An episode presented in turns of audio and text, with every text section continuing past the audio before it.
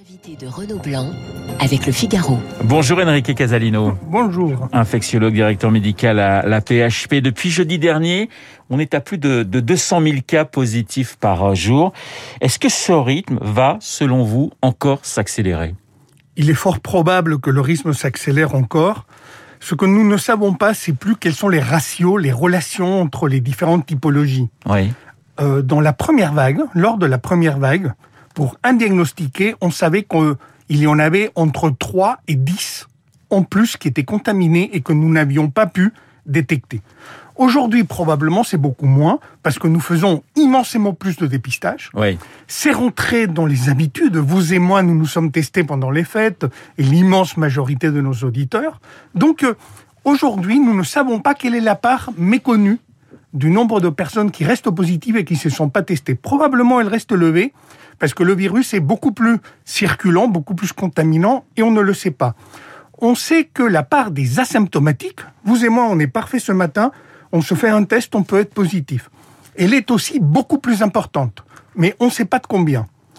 Et nous savons que parmi les symptomatiques, j'ai le nez qui coule, un peu mal à la tête, Ouais. une petite fièvre, un peu mal dans les muscles, la part des graves est moins importante, réduite de deux tiers. Et parmi ceux-là, on sait qu'il y en a beaucoup moins qui vont en réa. Mais toutes ces règles, vous voyez, ces règles de trois multiples, aujourd'hui, c'est difficile de savoir quel est réellement l'impact sur le système de santé de tous ces positifs que nous voyons. Donc, euh, ces 200 000, ça n'a plus rien à voir. On ne peut pas les comparer aux 30 ou 40 000 qu'on diagnostiquait dans les premières vagues. Oui. Vous voyez l'écart. Mais ce, on n'a aucune idée si on est sur un espèce de plateau à 200, 250 000, si on est en haut de la vague. On ne peut pas aujourd'hui le savoir, Enrique Casalino. C'est très difficile de le faire à moins que je sois euh, euh, Madame Soleil et que Ce je que puisse lire l'avenir. euh, je ne sais pas lire l'avenir.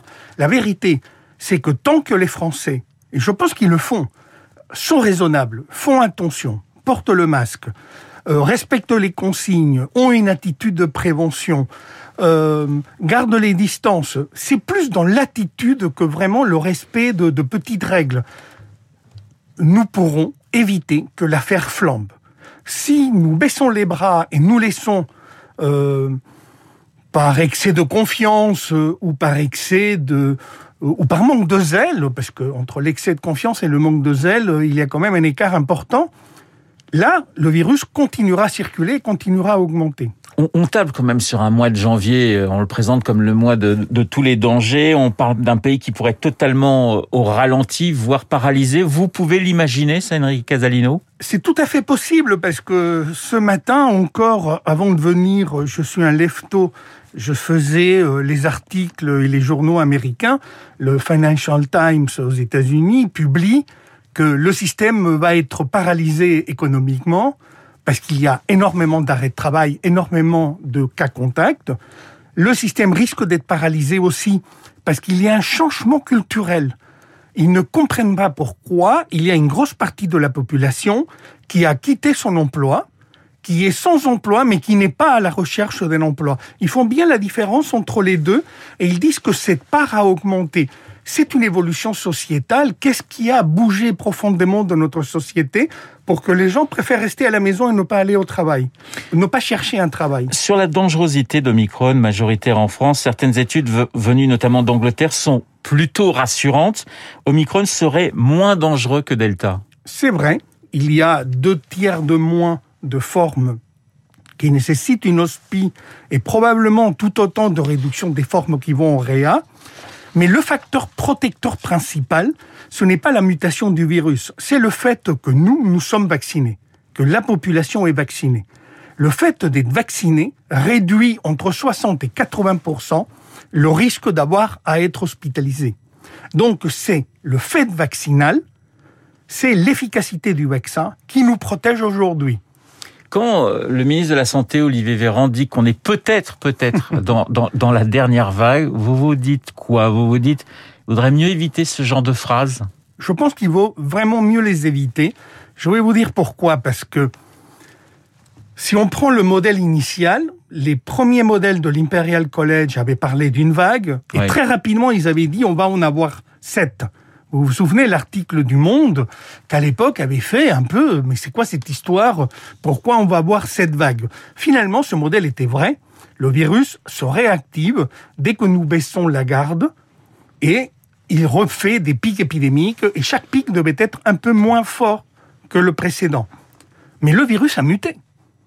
Et aujourd'hui, nous sommes à la première vague d'Omicron. Est-ce que il faut imaginer qu'il peut y en avoir sept, comme dans le premier modèle qui, qui date de début 2020 Oui. euh, Est-ce que Omicron pourrait faire sept? Je vous rappelle en plus que nous sommes très fortement vaccinés dans l'hémisphère nord en Europe, aux États-Unis, l'immense majorité des pays de l'hémisphère nord. Dans l'hémisphère sud, l'Amérique latine est très bien vaccinée, mais ce n'est pas le cas de partout, Notamment de l'Afrique. et notamment de l'Afrique. Il n'y a que 4% des doses de vaccins qui ont, sont parties en Afrique. Ça veut dire, ça veut dire que nous sommes en permanence exposés au risque d'émergence d'un nouveau variant. Ce qui veut dire que tant que la population mondiale ne sera pas correctement vaccinée, on risque de se retrouver avec euh, différents variants qui gagneront euh, l'Europe et le, et le monde entier, Enrique. Et c'est pour ça que je ferme la boucle Ouais. avec la première question. Est-ce que c'est normal qu'on dise que pour nous c'est la fin? Non, il faudrait que nous soyons une île complètement isolée du monde. Et je trouve que nous avons une responsabilité vis-à-vis des autres pays. Et dire ça, c'est presque une insulte à tous ces pays qui souffrent, qui n'ont pas les moyens d'acheter les vaccins, des populations qui n'ont pas accès, et pour beaucoup d'entre elles qui sont sous une pression très forte de l'ignorance, du manque d'accès à l'information, et qui ne se vaccinent pas. Enrique Casalino, les règles d'isolement ont changé en France. Hein, 7 jours, voire 5 pour un cas euh, positif, 3 doses, 10 jours pour une personne pas totalement vaccinée. Des mesures qui ont forcément un sens économiquement parlant, mais est-ce que sanitairement parlant, vous les comprenez et vous les acceptez? D'un point de vue sanitaire, euh, et les Américains l'ont très lourdement précisé dans le document qu'ils ont euh, rédigé, où en fait c'est cinq jours la règle, cinq jours d'isolement si vous êtes positif, cinq jours d'isolement si vous êtes cas contact. Ouais. Euh, ils sont beaucoup plus pragmatiques que nous, ils Ouais, font des règles ouais. beaucoup plus On simples. était à 17 jours, hein, il y a encore, euh, il y a encore quelques temps. On aurait pu faire 5, je vais vous dire, ça change rien. Et ils ont beaucoup insisté que ça repose sur des données scientifiques. C'est vrai, aujourd'hui, il ne s'agit pas d'être hyper efficace à 100%, mais de réduire les risques. À 5 jours, on réduisait les risques. Faire 7, faire 7 en fonction ou pas de votre statut vaccinal, euh, modifier en fonction ou pas euh, de tests multiples que vous répétez, c'est alourdir la procédure et simplement faire que la procédure est, dans l'immense majorité des cas, elle ne sera pas respectée. En tant qu'infectiologue, est-ce qu'il y a des décisions, là encore, d'un point de vue sanitaire qui vous étonnent? Je voyais par exemple la SNCF qui va interdire à ses usagers de boire et de manger dans ses trains à partir d'aujourd'hui. On peut se poser la question, pourquoi on l'a pas fait ce week-end, qui était un, week-end important pour la SNCF, un week-end de rentrée? J'ai toujours été surpris de ces décisions qui se décalent. Alors, euh, on m'explique que c'est pour pouvoir les expliquer et pour obtenir l'adhésion de la population. Peut-être c'est vrai, mais personnellement, je pense que une mesure doit être clairement expliquée dans son utilité, clairement expliquée dans sa procédure, et le process doit être simple. Plus il est complexe, moins de chances il y a que vous et moi on le retienne bien. Et troisièmement, une fois qu'elle est appliquée, elle doit être contrôlée pour que tout le monde la respecte.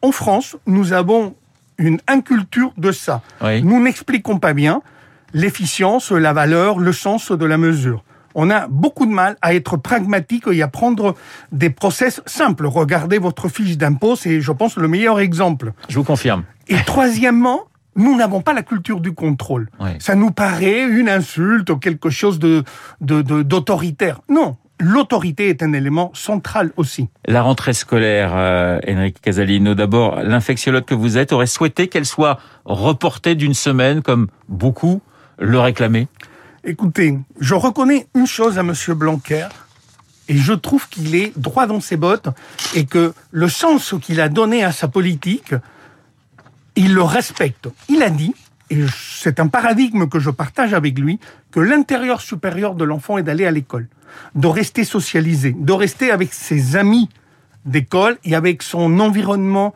de, de, de, l'éducation, euh, l'accès à la culture, euh, l'accès aux connaissances, euh, le lien avec ses enseignants.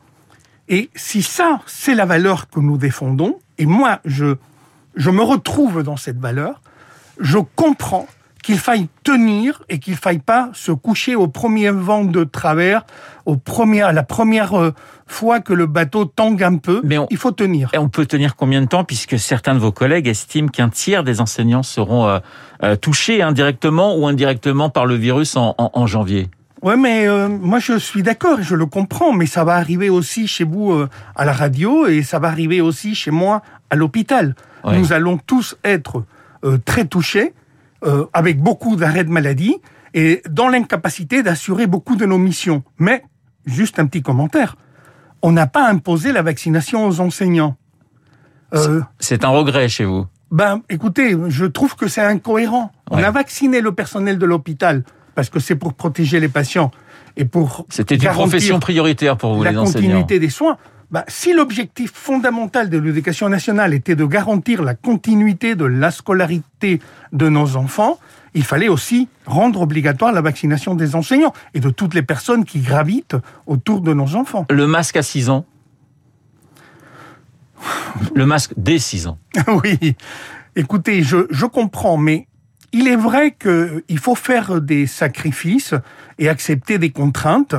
Euh, je ne considère pas que le sacrifice soit forcément une valeur morale, mais je ne crois pas non plus que euh, l'aisance, la facilité euh, et, et l'absence d'engagement soient non plus des valeurs. Donc, nos enfants, si on leur explique qu'il faut porter le masque pour se protéger, pour protéger les autres enfants, ça me paraît évident qu'ils vont le porter et qu'ils sont capables de le faire. Écoutez, moi je viens d'un pays où il y a une zone sismique.